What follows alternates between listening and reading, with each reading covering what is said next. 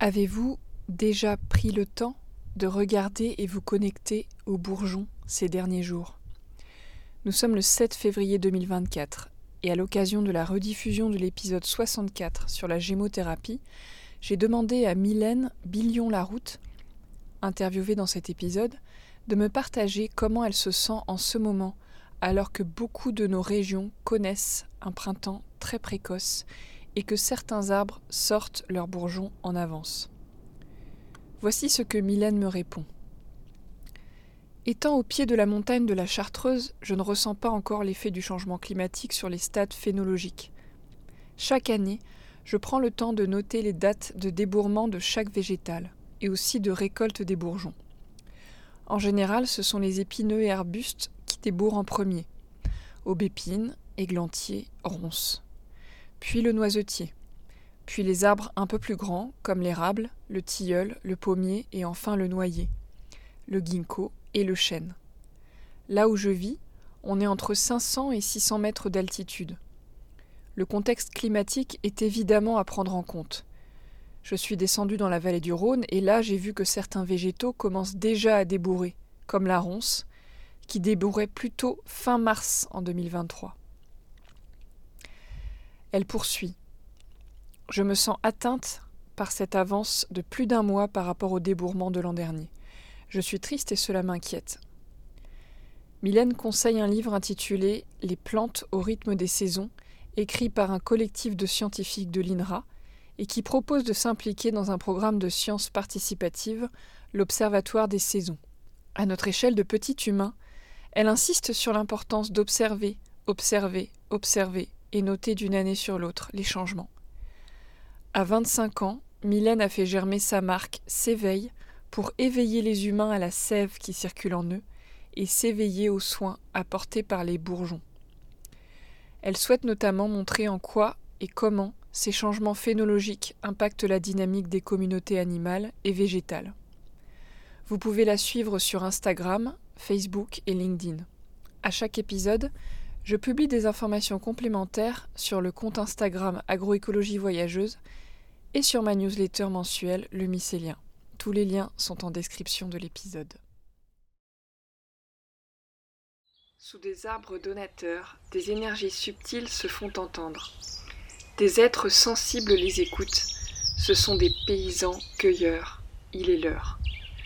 De basses fréquences virevoltent dans l'air, les battements du cœur printanier se font entendre au loin. À qui veut les entendre? Il suffit d'être présent. Les arbres s'agitent et suivent le rythme. C'est l'éclosion des bourgeons. Ce sont donc elles, énergies embryonnaires, qui embaument la vie d'une douceur millénaire. Ce déploiement ravive leurs êtres intérieurs et leurs âmes hument la reconnaissance, ne formant qu'un avec le vivant. Ils cueillent en méditation et nourrissent ainsi cette union. La cueillette sauvage émerveille les sens. Dans cette mouvance printanière, les palpitations de la sève s'éveillent. En silence, les cueilleurs s'ancrent dans cette terre guérisseuse. Je viens de vous lire un extrait du poème écrit par Mylène lors de son stage en gémothérapie chez Delphine et Patrick l'an dernier quand elle participait à l'école d'agroécologie voyageuse. Dans cet épisode, enregistré juste après l'initiation à la gémothérapie que Mylène a donnée à l'EAV, on va parler des bourgeons, ces cocons qui pulsent de vie au cœur de l'hiver et qu'on oublie parce qu'on est nous-mêmes dans notre cocon. Qu'est-ce qu'un bourgeon? Quelle médecine porte-t-il? Et surtout, comment aller à leur rencontre? Je suis Opaline, créatrice de ce podcast, et c'est avec une immense joie, encore une fois, que je vous partage cet épisode, les fruits d'une rencontre qui m'a tant nourri avec Mylène, pour développer l'agroécologie la plus juste pour vous, qu'elle soit dans votre cœur ou dans vos champs. Merci de partager abondamment ce podcast pour nourrir votre écosystème. Je vous souhaite un très beau voyage avec Mylène.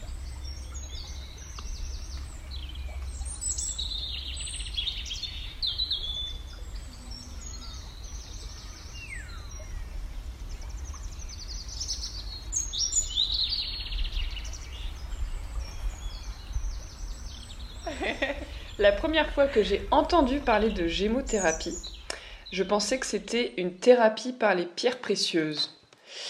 Hier, lors de ton intervention à l'école d'agroécologie voyageuse, j'ai compris que Gémeaux signifie pierre précieuse, et tu expliquais qu'un bourgeon, qui se forme en hiver quand la terre semble inerte, est une pierre précieuse.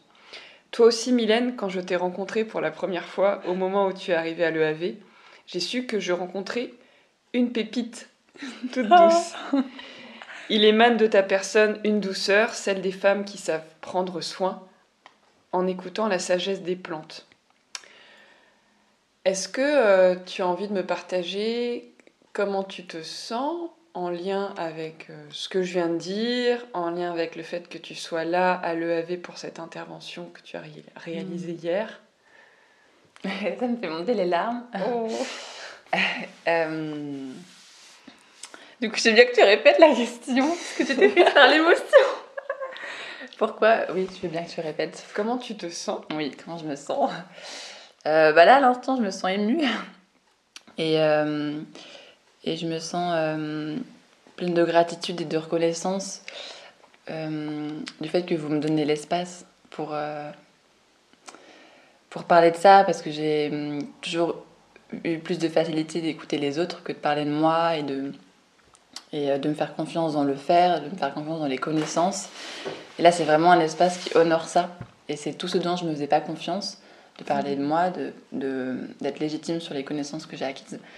Et euh, oui, gratitude pour, euh, pour cet espace que l'école a, pu me, a pu me donner.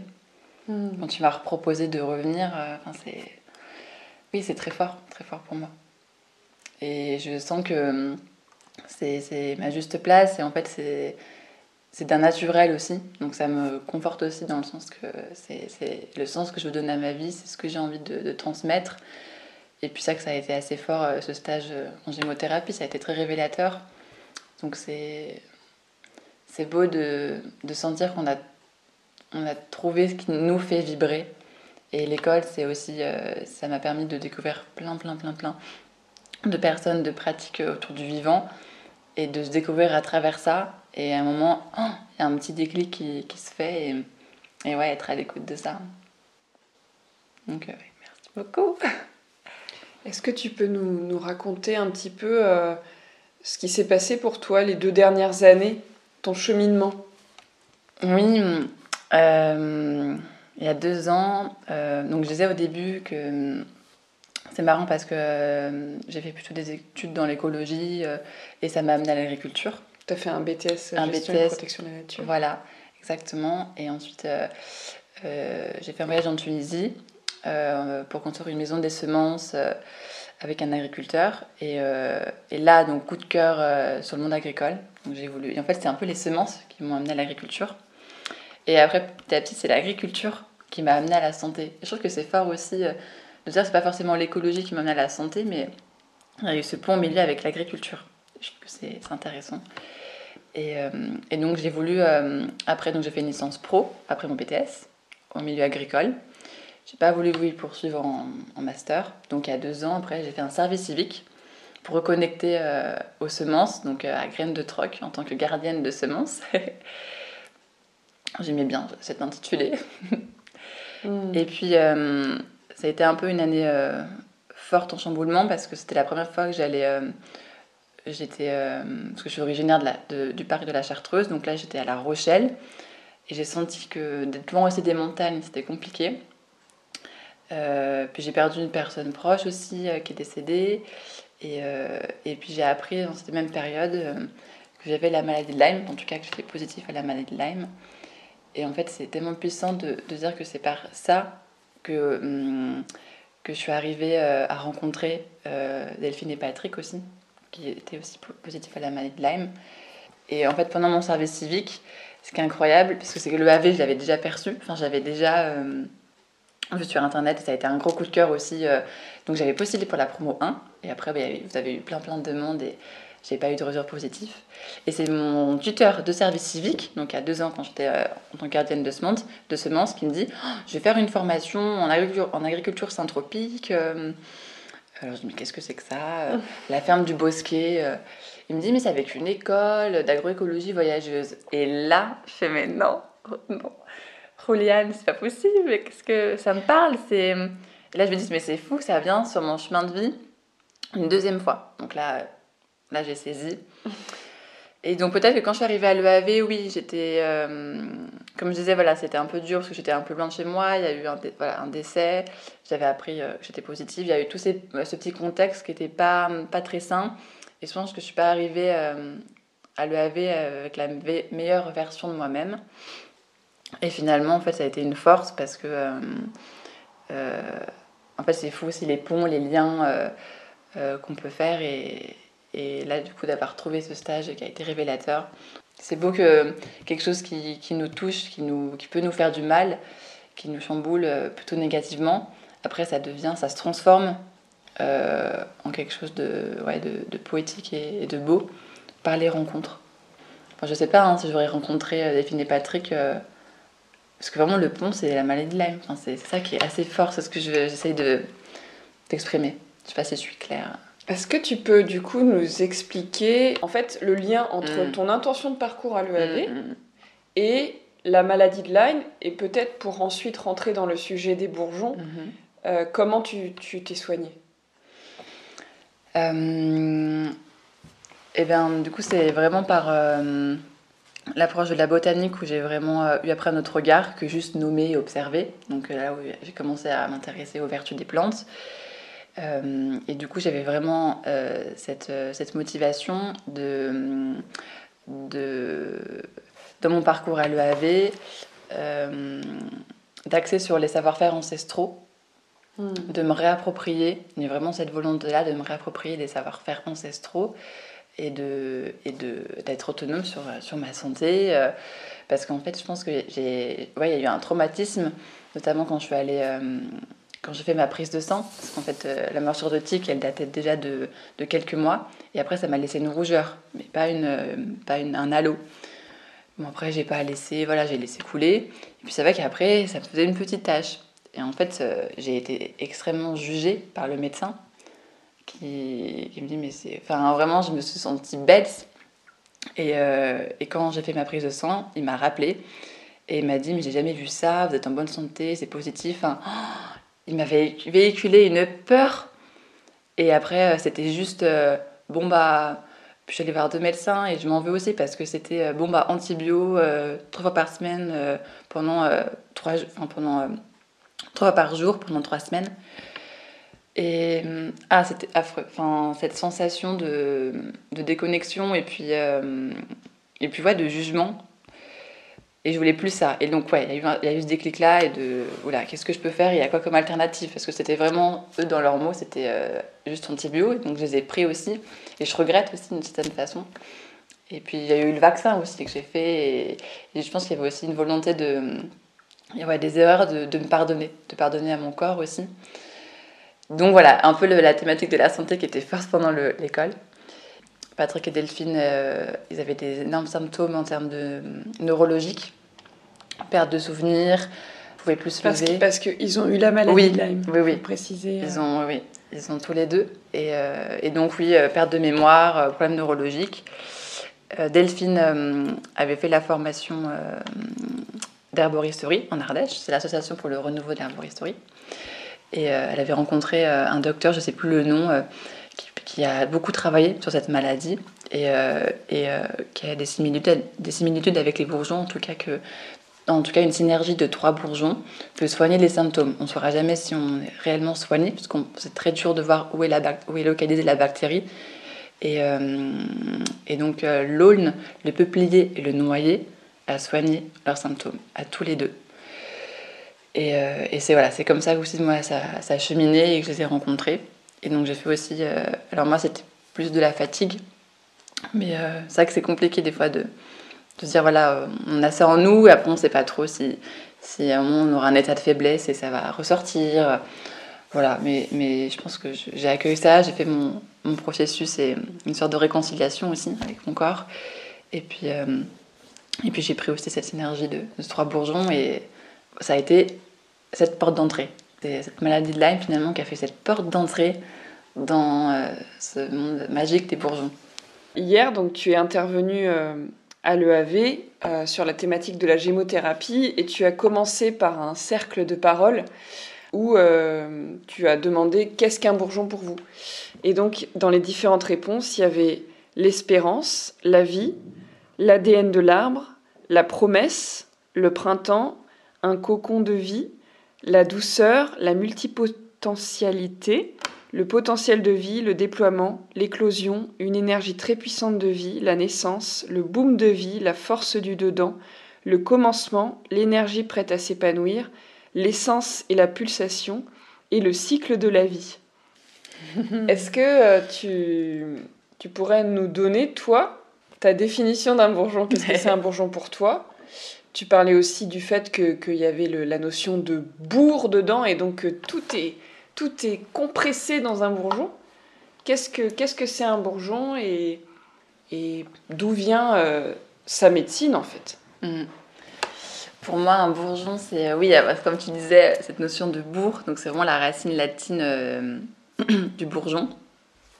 Et il y a vraiment cette, cette accumulation et ce, j'aime bien se concentrer d'énergie qu'on retrouve dans. Et j'aime bien cette notion de petitesse. Et mm. euh, quand on met aussi un bourgeon dans le creux de sa main, rien que de sentir, euh, on sent même pas en fait le poids, mais de se dire que oh, ça, ça vibre à l'intérieur et puis que ça se, ça se forme euh, en hiver, là où, comme tu l'as dit en introduction, tout paraît inerte. Et hum, ouais, ça représente tout ça, une pierre précieuse. Et je pense qu'aussi, bah, justement, pour faire le pont, on n'observe pas aussi, enfin, on prend pas le temps euh, d'observer les bourgeons, d'aller à leur rencontre. Parce que voilà, a, l'automne, on voit les feuilles, l'hiver, bon, on est un peu chez nous aussi, pas trop envie de sortir. Et après, au printemps, hop, on sort, mais on, a déjà, on voit déjà les feuilles, les fleurs. Mmh. Et, et, je pense qu'on oublie un peu les, mmh. les, les, bourgeons. Tu vois, c'est une phase du cycle qu'on oublie d'aller rencontrer. Donc il y a beaucoup ce, qui me fascine, c'est cette petitesse, mais qui, qui a une force de vie qui représente toute l'intégralité de la plante, d'élan vital. Et je le ressens sur moi. Alors je sais pas si c'est parce que voilà, j'ai commencé à faire de la cueillette aussi, mais ça me fait aussi euh, sentir un peu la sève monter en moi. Euh. et ouais, c'est très fort. Et puis de, de aussi tous ces là, euh, hier, quand on a fait le cercle de connexion, tous ces mots qui sont venus, c'est très riche. Ça représente tout ça. Il y, a plein de gens qui nous écoutent, je suis sûre, qui n'ont jamais cueilli de bourgeons de leur vie. Est-ce qu'il y a des bourgeons très petits, très gros mm. Comment tu les cueilles Est-ce que, est que ça fait pas mal à l'arbre, entre guillemets, de cueillir les bourgeons? Mm. Il faut que ça soit juste pour soi. Et peut-être qu'avant de cueillir des bourgeons, peut-être se connecter à l'énergie euh, de l'arbre et, euh, et, des arbres qui nous, qui nous entourent, qui sont proches de nos maisons, euh, connaître leur symbolique, peut-être déjà ce travail à faire en amont, mm. avant d'être dans une démarche de cueillette. Mm. mais c'est quelque chose de très, de très doux, c'est vrai, et de très méditatif de cueillir. Mm. Je pense pas que ça fasse. Alors après, voilà, c'est c'est peut-être euh, ma façon de penser euh, en tant qu'humaine, mais euh, c'est comme si c'était aussi un cadeau que les végétaux nous donnaient. quand je vois que ça peut aussi soigner la puissance du mm. soin aussi. et puis en fait de faire en conscience, c'est comme quand on cueille des poireaux, mm. des aliments, quand on cuisine, c'est peut-être faire ça en conscience. Hmm. C'est vraiment un mot qui manque. Des fois, on, a des, on fait des choses sans, euh, sans penser et peut-être ouais, le faire en conscience. Ouais, tu, tu, parlais tout à l'heure de l'importance d'observer. C'est vrai que moi, je ne m'imagine pas, euh, si, je, si je ne prenais pas le temps d'observer le vivant, de cueillir comme ça un bourgeon. Alors peut-être j'aurais un élan, mais euh, j'aurais déjà besoin de me connecter à la plante, parce que je regardais hier, il y a un arbre sur le parking qui a des énormes bourgeons. Je ne sais pas ce que c'est comme ah. arbre. Et, je me, et du coup, je me, je me, enfin, d'avoir vécu deux fois ton intervention, puisque tu l'as faite aussi euh, l'année dernière, euh, pour, euh, bah, quand tu étais encore dans la promo 2. Et en fait, maintenant, j'ai vraiment pris l'habitude d'observer les bourgeons en hiver, grâce mmh. à toi. Mmh.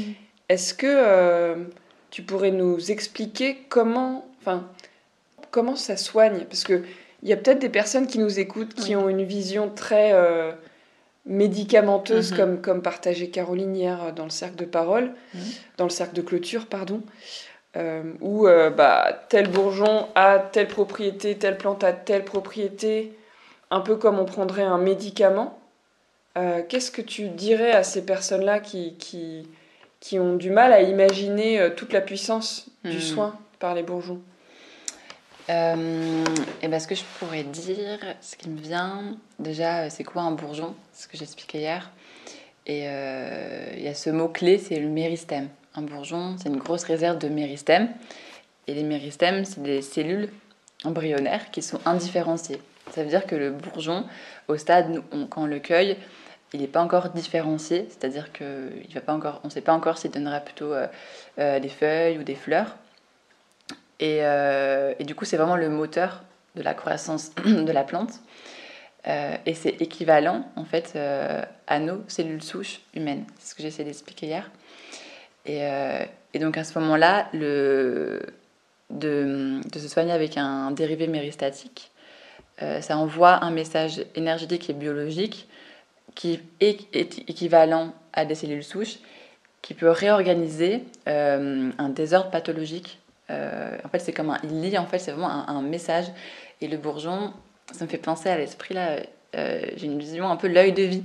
Hmm. Euh, ça a aussi la forme d'un œil, un peu le bourgeon. Et je vois ça aussi comme un. Il, arrive à percevoir, à voir ce qui ne. Ce qui, ce qui, ce qui va pas, un désordre oui, pathologique, et à, à le transformer, à le, à le soigner. Et après, c'est plutôt utile pour des maladies quand même chroniques aussi. Et euh, ça va vraiment agir sur les, les organes d'élimination. Ça va aussi avoir une action drainante et ça va vraiment stimuler euh, la fonction physiologique du corps. Donc il y a vraiment ce côté euh, à avoir en tête d'embryon aussi. Et il y a un médecin, Franck Ledoux, j'avais montré le livre hier, mm. il parle de phytembryothérapie. Et en fait, c'est là que ça a pris naissance. En fait, depuis le Moyen Âge, on sait que la nonne guérisseuse Dengar de Bingen euh, connaissait déjà des vertus et faisait déjà de la gymothérapie au Moyen Âge. En tout cas, on a eu des traces euh, au Moyen Âge écrites. Et, euh, et, après, ça a vraiment pris naissance en 1960 avec le docteur Paul Henry. Et donc, c'est lui qui a l'initiation de ce livre-là, La phytembryothérapie, avec le docteur Franck Ledoux. Et, et, qui explique que oui, c'est, il associe ça vraiment à, un embryon et qui, qui du coup, comme c'est indifférencié, euh, et puis que ça contient toute l'intégralité de la plante, ça, ça, lie en nous les, les messages à, corriger. Hier, il y avait une personne, qui, je crois que c'est Camille, qui disait que les plantes, euh, la plante guérit le milieu et nous guérit nous. Mhm. Alors ça, c'était pas Camille, mais Camille a dit les plantes médecines régénèrent les paysages intérieurs et extérieurs. Mhm. Est-ce que tu pourrais donner un exemple de plante qui euh, enfin, qui, qui, quand on regarde comment elle répare le milieu, euh, on se dit elle pourrait nous réparer aussi un peu de la même manière, hmm. tu vois? Oui, j'ai la ronce qui me vient tout de suite à l'esprit. La ronce parce que on croit qu'elle est, voilà, qu'elle est envahissante et en fait pas du tout. Elle, euh, elle reprépare le terrain, elle structure le terrain. Euh, c'est, moi j'aime bien l'appeler la protectrice. La mère. La mère, ouais, la mère du chêne. Et elle est, euh, elle est là beaucoup sur des terrains euh, en, euh, désaffectés. Et elle va réoxygéner en fait tout les, le terrain qui est abîmé. Et donc sur nous, ça sera la même chose. Elle va réoxygéner tous les tissus. donc elle va avoir une action sur les poumons, sur l'antivieillissement aussi au niveau du cerveau cérébral. Dans son action de protectrice, elle va consolider les os et agir aussi sur la trame osseuse. Donc il y a vraiment aussi cette notion de, ouais, de structure, euh, de mm. protection et, euh, et d'oxygénation. Et elle redonne vie, en fait. C'est ça, elle va régénérer nos tissus qui sont, euh, qui sont défectueux d'une certaine façon.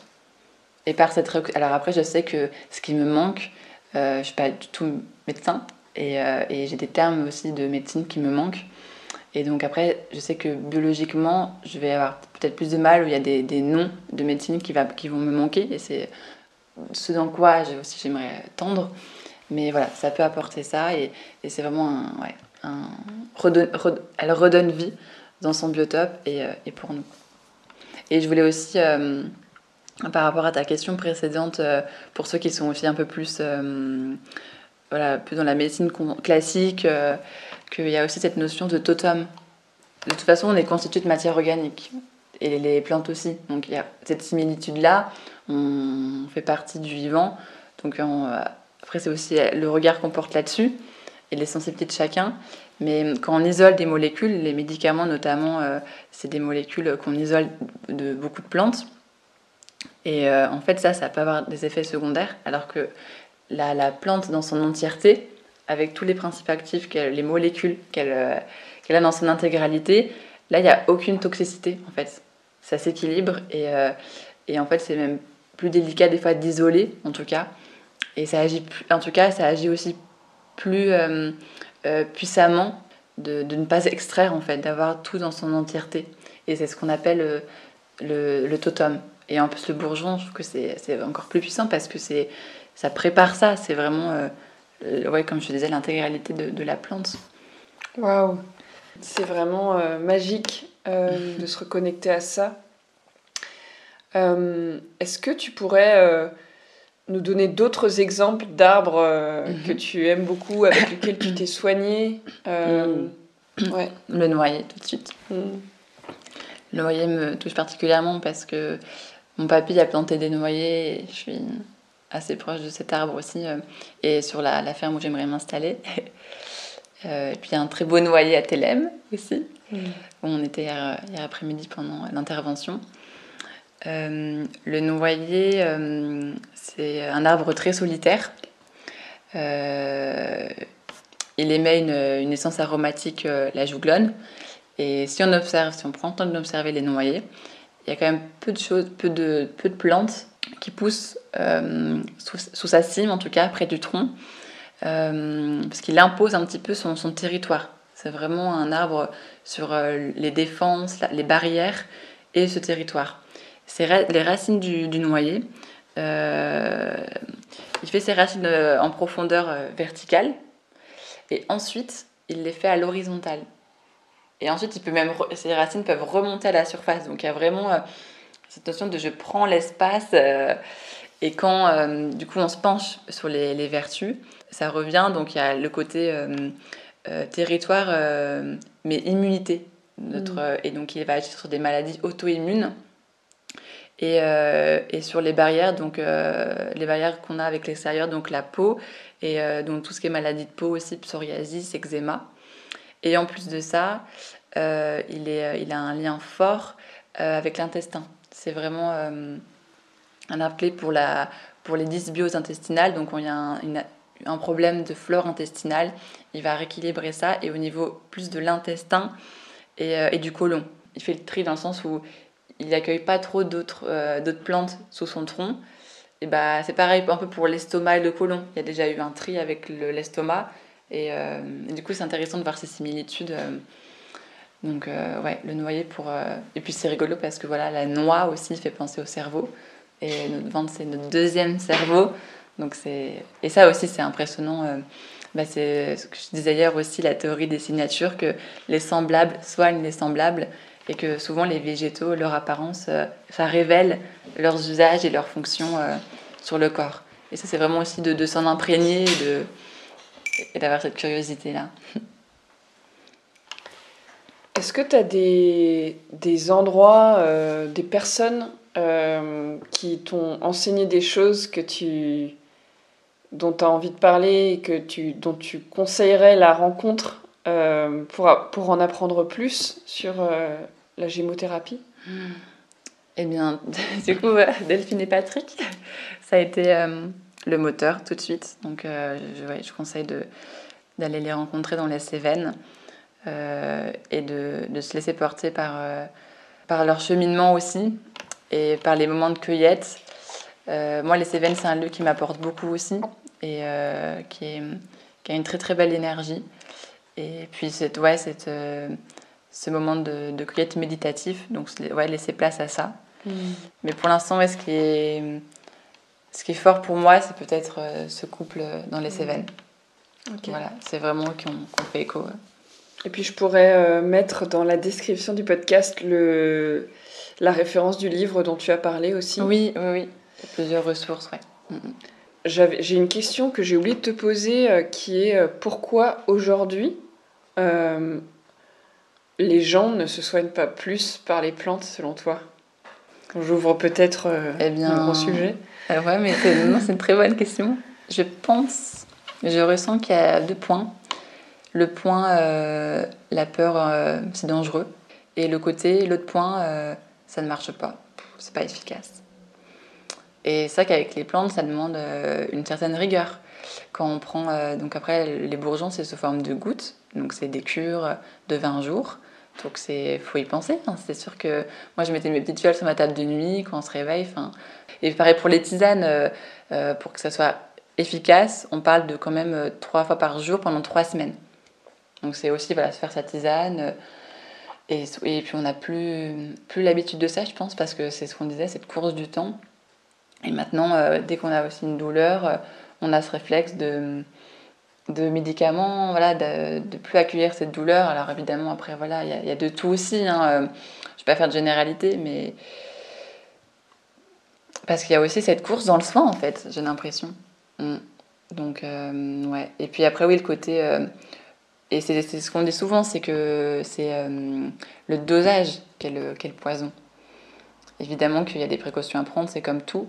Mais, euh, mais voilà, moi, en fait, euh, c'est tellement plus juste pour moi et en accord de, prendre, de, de, me soigner aussi avec les bourgeons qui ça fait partie de, mon biotope aussi, enfin de prendre des bourgeons de mon biotope, là aussi où on a les mêmes aléas climatiques, où on subit un peu les mêmes perturbations, qu'une molécule qui, peut être euh, isolé euh, et évidemment que certaines, dans certains cas, c'est faut pas exclure les deux en fait. Il faut, en fait, je pense qu'il faut donner aussi plus de place à ça hmm. et être plus à l'écoute. Euh, et c'est dommage qu'on ne nous donne pas assez de place pour, pour ça. Hein, c'est fou. Enfin, moi, quand j'ai compris à quel point la législation en France sur les plantes médicinales, l'herboristerie, en fait, il n'y a, a, plus de diplôme, c'est pas reconnu. Euh, en France, c'est très compliqué. On ne peut pas donner de conseils. On peut pas donner de conseils, exactement. Pas donner de conseils. Delphine et Patrick, par exemple, ils, sont, ils mm. peuvent vendre leur macérat mm. de bourgeons, mm, mais ils ne peuvent pas donner de conseils. Tout à fait. Tout à fait. Donc les gens ne savent pas, euh, ne, ne, savent pas exactement comment le prendre. Euh. Ou alors ils le font évidemment, mais du coup c'est exercice illégal de la médecine. c'est considéré comme. Et quand on comprend ça, on comprend beaucoup de choses. Oui. Et puis il y a vraiment ce côté, euh, je le disais au début, de, de, se rapproprier et cette notion de, de pouvoir. Et, euh, se rapproprier son pouvoir personnel. De personnel sur mm. notre, notre corps, notre santé. Euh, et ouais. Donc il y a un chemin à faire, mais j'avais écouté un, un podcast aussi de Christophe Bernard aussi. J'aime beaucoup, il a des podcasts de bonne nature. Et euh, il avait invité euh, une amie à lui qui est, euh, anglaise et qui est herboristerie, qui est herboriste, oui, qui est herboriste en, Angleterre. Et c'est aussi impressionnant de voir à quel point d'un pays à l'autre aussi il y a des différences. Et oui, oui, je prends aussi conscience qu'en France, il y a un bon petit lobby pharmaceutique. ah bout Justement, pour les gens qui ont envie de. qui ont envie de débuter avec euh, la thérapie par les bourgeons, hmm. est-ce que tu as des conseils d'endroits où en acheter, de, de faire ses macéras soi-même? Qu'est-ce que tu dirais aux gens qui hmm. débutent? Aux gens qui débutent, euh, là j'ai lu un. Ça me fait penser à un livre qui est très bien, qui est aussi à usage familial. C'est euh, de Stéphane Boissard. qui est très très très bien pour, pour débuter et qui est vraiment à l'usage familial, c'est le mot. Euh, alors le nom, bon, de toute façon, je pense que si on met mm. gémothérapie, Stéphane Boissard, euh, mm. vous, trouvez facilement. Euh, moi, bah, ce que je conseillerais, c'est hum, de se référer à Delphine et Patrick, parce qu'en fait, je, connais leur, toutes leurs pratiques, mm. tout leur cheminement, et, et c'est des gens de confiance. Et Je pense qu'il y a aussi des bonnes, des bonnes choses à trouver en, en pharmacie aussi, mais je connais pas assez. Et je sais pas aussi tout, tout le processus de conscience a, de cueillette qu'il y a derrière. Et c'est ce que j'expliquais hier aussi, les, les bourgeons n'ont pas la même quantité d'eau. Et donc lorsqu'on fait les préparations, on a des coefficients différents pour chaque mmh. bourgeon en fonction de la quantité de macération mmh. qu'on va mettre. Et dans certains... Euh, donc ça c'est de retours que j'ai eu hein, dans certains cas, certaines formations, ou je pense même au laboratoire, souvent voilà, on ne se casse pas la tête, on met tout au même coefficient. Donc on peut avoir des produits euh, trop dilués ou, peu. Et, euh, et ça, on ne sait pas en fait, on n'a pas cette, cette transparence-là. Euh, donc voilà, moi qui connais tout le, cheminement, toute la façon de faire de Delphine Patrick qui, qui, a de la valeur, euh, euh, je conseillerais ça. Et puis après, voilà, pour, pour le faire, je pense que Stéphane a. Le livre est super, donc il donne vraiment des conseils précieux et peut-être. Parce que du coup, on n'a pas parlé du macérat, mais il y en a qui utilisent beaucoup la glycérine. C'est un mm. petit peu le, le, quel choix faire. Moi, j'ai choisi le, miel. Voilà, c'est comme ça que aussi Delphine et Patrick m'ont enseigné et c'était aussi plus juste pour moi. Euh, après, c'est un produit très noble, le miel, mais de connaître un apiculteur de confiance euh, mm. et, euh, et, et, avec, pareil, des, des ruches pas très loin de chez soi aussi. Enfin, il y a aussi cette notion de cohérence. La glycérine, voilà, on ne sait pas trop non plus. Je ne connais pas vraiment. Il faut que ça soit OK pour soi. Et après, donc, c'est de l'alcool et, euh, et, du, et de l'eau. Voilà, de l'eau, euh, de l'eau dynamisée. Ou, ouais, c'est très, c'est très fort aussi euh, dans les macérats. Après, il faut redynamiser les macérats et la présence de l'eau aussi, puissance énergétique, elle est, elle est très forte puisque le bourgeon est aussi constitué d'eau et de sève.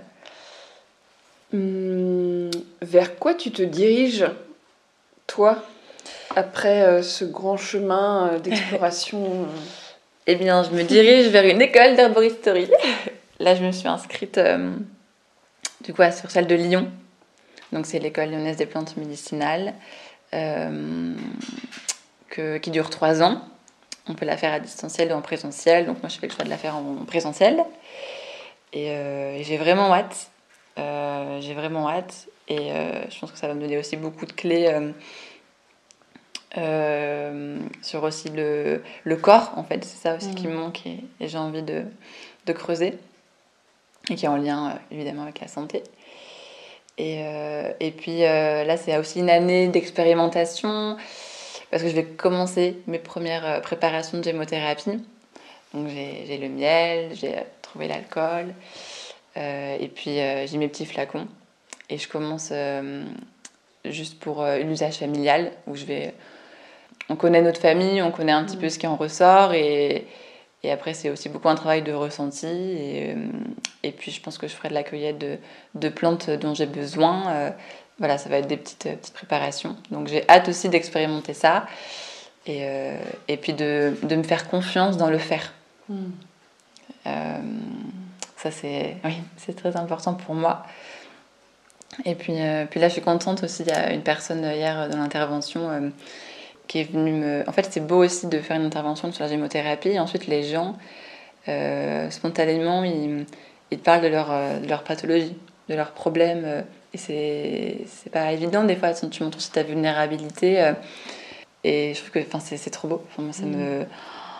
Et être à l'écoute de ça, j'adore ça. Donc, et puis de pouvoir aider. Donc là, je vais peut-être faire une petite fiole euh, de bourgeons de noyer, justement, que j'enverrai euh, par la poste à, à quelqu'un là de l'école. Mhm. Donc euh, je suis trop contente de pouvoir aider voilà, de cette façon. Puis après, on verra hein, ce, qui, ce qui en découle, mais ouais, de, de me connecter à ça. La première fiole Oui C'est ça. Et après, si j'ai Anaël enfin une hmm. dans la ferme pépinière Joala qui voulait qui m'a dit euh, envoie-moi une petite fiole de, de hmm. cassis parce que hmm. cassis aussi c'est bourgeon merveilleux et ce qui est rigolo oui c'est que j'ai l'impression que les lieux de cueillette où je vais me focaliser c'est euh, le lieu où j'aimerais m'installer donc il y a le noyer la ronce le tilleul euh. donc tu te diriges aussi vers une installation oui très bonne transition oui aussi. Un petit, un petit cheminement à faire, mais je sais que c'est ce que je veux et, et être plus à l'écoute de, ouais, de, de, mon cœur et de cette flamme qui grandit, euh, qui grandit en moi. En fait, j'ai vraiment envie de créer des synergies de soins avec le végétal et avec l'animal. On n'a pas beaucoup parlé, mais il y a aussi mmh. l'animal qui me. Donc, faire de la médiation animale. Euh, mmh. euh, là, je, je, travaille beaucoup avec des chevaux en ce moment. c'est très fort. J'ai pas l'habitude. J'ai plutôt l'habitude des brebis, des chèvres, des vaches. Mais les chevaux, mmh, c'est c'est très beau aussi d'avoir cette relation-là. Et alors, si oui, on peut créer un, prendre soin d'un lieu, euh, des êtres, euh, et puis euh, par les végétaux, prendre soin des végétaux, des animaux. Hmm. Waouh, là c'est. C'est magique. Hmm. Tu as quel âge déjà? 25 23. 23 J'avais oublié. Oui, 1999. Ouais, on a 10 ans d'écart. oui, on a, oui, c'est vrai. Pile. Oh, pile 10 ans. Mm. Oui, je vais, sur mes, je vais sur mes 24. Ok. Oh, oui, c'est vrai, 10 ans. Et est-ce que, que des chiffres. Du coup, euh, pour terminer, est-ce que tu as une, euh, un message à donner aux jeunes euh, de 23 ans, comme toi, ou plus jeunes Quelque chose à, leur partager qui vient du cœur? Hmm.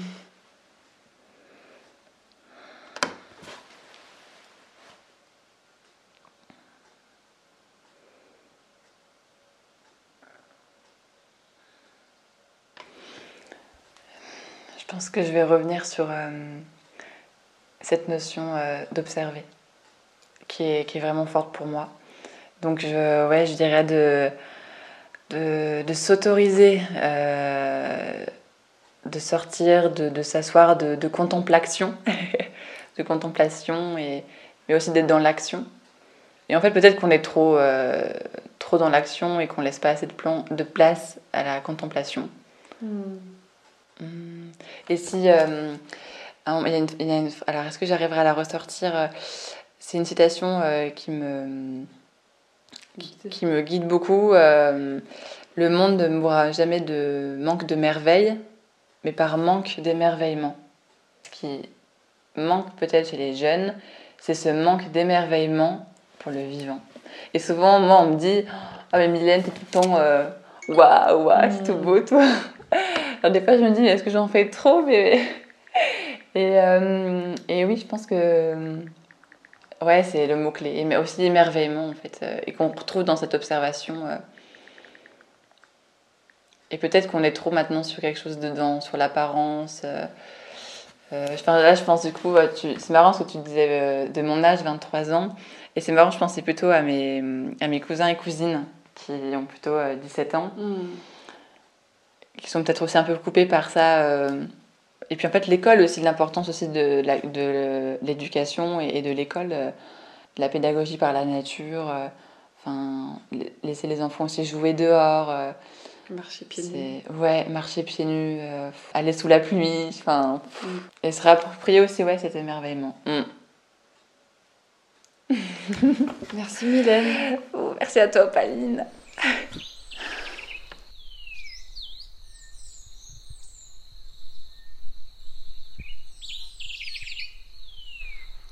Alors, comment vous sentez-vous après avoir écouté cet épisode? Je vous invite à prendre juste un petit moment pour ressentir ce qui se passe à l'intérieur de vous. Si vous souhaitez m'encourager à continuer à développer mon travail, vous pouvez me soutenir sur mon Tipeee Agroécologie Voyageuse. Une autre manière de me soutenir est de mettre 5 étoiles sur votre plateforme d'écoute et laisser un petit commentaire. Vous pouvez aussi partager cet épisode à trois personnes qui pourraient être intéressées par ce sujet et suivre le podcast Agroécologie Voyageuse sur Instagram. Si vous souhaitez être tenu informé de la sortie des prochains épisodes, je vous invite à vous inscrire à ma lettre d'inspiration agroécologique, le mycélien. Tous les liens sont dans la description du podcast. Prenez bien soin de vous et surtout, n'oubliez pas, ne soyez pas expert, soyez vers de terre.